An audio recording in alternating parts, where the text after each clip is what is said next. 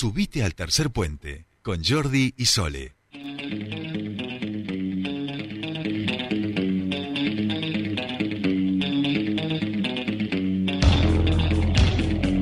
Bien, y si escuchamos Soda Stereo a esta hora los lunes, quiere decir que ya lo hemos ido a buscar a esos barcitos donde suele estar a esta hora después de dejar a la prole en la escuela, a nuestro querido columnista de comunicación y derechos, al gran, al único, al incombustible, Pascual Caliquio. Pascu, buen día, ¿cómo te va? Bienvenido a tu espacio. Buen día, ¿cómo andan? Feliz cumpleaños. Gracias, 118, 118, viste, una ciudad, una piba es la ciudad nuestra, así que bueno, así la, la vamos llevando. ¿Vos por ahí qué tal? ¿Cómo arrancó Buenos Aires?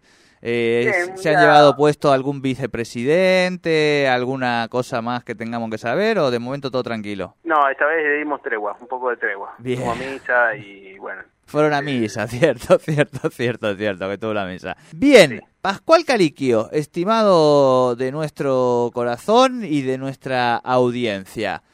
Vamos a dejar un ratito los discursos de odio, por más que siempre están ahí dando vueltas, veníamos hablando un poco las últimas semanas en relación a esto, y nos vamos a meter eh, con las personas, con parte del colectivo social o de los colectivos sociales que menos visibilización tienen en los medios de comunicación. ¿Esto es así? Sí, bueno, eh, justo nosotros la semana pasada podríamos hablar hablado de este tema, pero siempre la coyuntura como que te va corriendo la agenda, ¿no?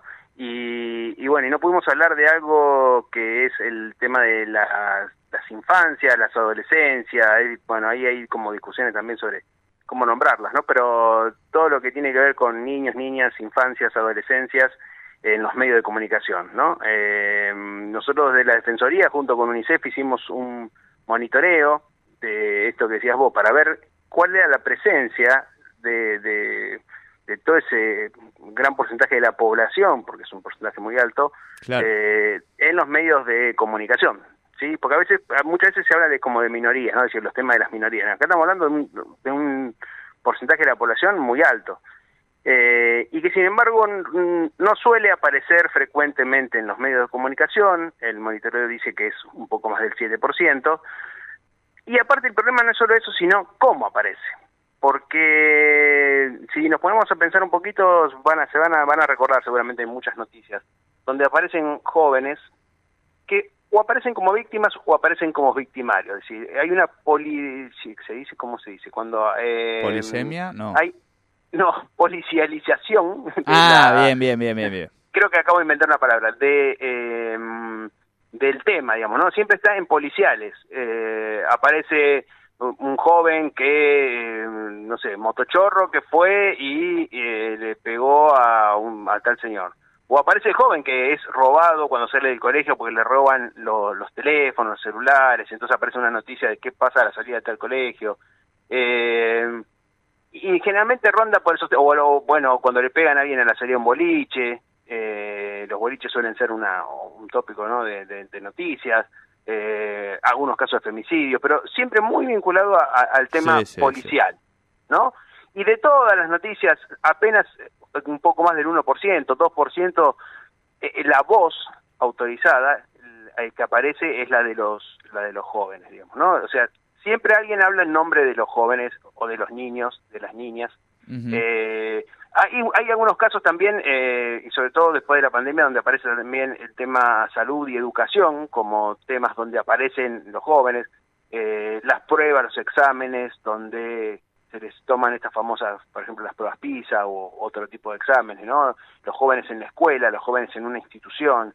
Eh, pero difícilmente se les pregunte, por ejemplo, en el tema de la pandemia cuando se discutía si había que volver a la presencialidad, no había que volver a la presencialidad, hablaban expertos, hablaban directores, hablaban pero difícilmente uno podría encontrar un niño o una niña diciendo, bueno, qué sentía, qué sentía de volver a la escuela, si quería la presencialidad, no quería la presencialidad. Eh, falta esa voz. A veces hay un, eh, como ciertos, yo diría, mitos dentro de los, del periodismo, los periodistas, de que no se puede sacar a un niño una niña o a un adolescente para protegerlo.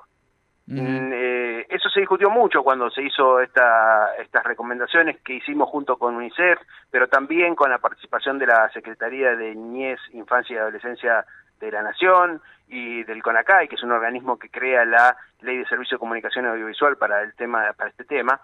Eh, lo que no se puede hacer es vulnerar los derechos de los niños de las niñas, o sea, sacarlos, por ejemplo, en una situación de violencia, sacarlos este, frente a un delito, mostrarlos y exponerlos, eh, revictimizarlos, revictimizarlas, eh, eso es lo que está mal, pero no darle la voz, no hay nada que indique que no, al, revés, lo que estamos promoviendo ahora con esta campaña que vamos a que lanzamos con la UNICEF es que los jóvenes y las jóvenes, los niños, las niñas puedan eh, hablar, puedan decir cómo ven que los tratan en los medios, puedan eh, contar un problema desde su punto de vista, digamos, no hay nada que impida que ellos, que ellas sean los y las protagonistas de la información. Digamos, lo que no hay que hacer es revictimizarlo, vulnerar sus derechos, etcétera. Pero mm, sí pueden perfectamente ser eh, partícipes de cualquier medio de comunicación.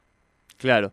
Bien, eh, en esto, Pascual, eh, bueno, te cuento que aquí en la, en la provincia acaba de arrancar un programa este, en Radio y Televisión del Neuquén que está producido, generado y realizado por este, adolescentes, ¿eh? por las adolescencias que están laburando y que prontamente, eh, gracias también a, las gestiones con, junto a nuestra querida Defensoría del Público, eh, va a estar este gran congreso donde va a haber muchos pibes y pibas también, neuquinos y neuquinas, este gran congreso mundial que se hace en Córdoba en noviembre a propósito de los derechos de las niñeces y adolescencias, donde la comunicación también va a tener un rol bastante importante.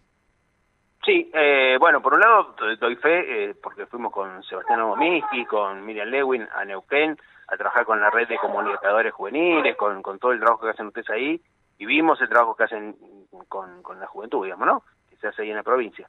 Y efectivamente vamos a participar, Miriam va a tener un, rol muy importante y toda la Defensoría en todo lo que hace a el Congreso eh, de las niñeces que se va a hacer ahí en Córdoba, así que ahí seguramente va a haber mucho para trabajar también, ¿no? Eh, son lugares, son ámbitos donde nosotros queremos promover es precisamente ese protagonismo de niños, niñas, de jóvenes, este, para, para que tengan su voz. Bien, perfecto, perfecto. Porque digo, esto también me parece que es fundamental en relación a cómo vamos este, pensando hacia adelante. Bien, Pascual, em, se sigue produciendo, ¿no? A nivel del Estado, contenido para las, niñeces y, adolescencias. Digo, no sé si samba, pero digo, todo lo que tenía que ver con, con Pacapaca, se sigue generando mucho contenido también desde el Estado. Bueno, sí, Samba eh, sigue estando, se, como que hubo casi una recuperación histórica de Samba que había sido medio abandonado, eh, eh, y hoy si vas a Tecnópolis hay un parque de Samba y Nina, se incorporó en esta discusión, nosotros creo que parte tuvimos que ver porque había una niña que no tenía nombre, entonces, bueno, ahora se llama Saturnina, eh, pues decimos, ¿por qué justo la niña que era negra no tenía nombre? Ah. bueno, ahí había hubo pero sí, se sigue produciendo contenidos.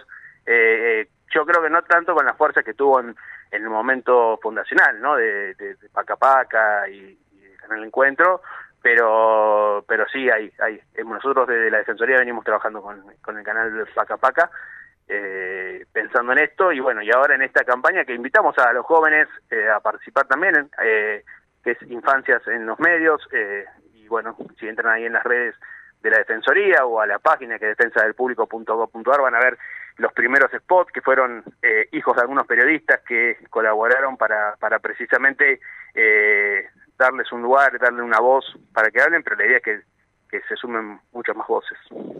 Claro, claro, siempre nosotros terminamos poniendo a, a todos los hijos, ¿viste? Primero, porque claro, cuando, cuando hay que empezar a hacer camino es, es lo que toca, que, que, algún día alguien tendría que ocuparse de hacerle un documental a todos esos hijos expuestos ahí a, a, los inicios. a los inicios de, de las prácticas de sus padres para hacer de este mundo algo un poquito mejor a través de los medios de comunicación. Pascual querido, como siempre, es un gusto charlar contigo y ir mirando y monitoreando todos los temas que hacen a nuestra comunicación. Un gran abrazo y buena semana. Igualmente, nos vemos, un abrazo.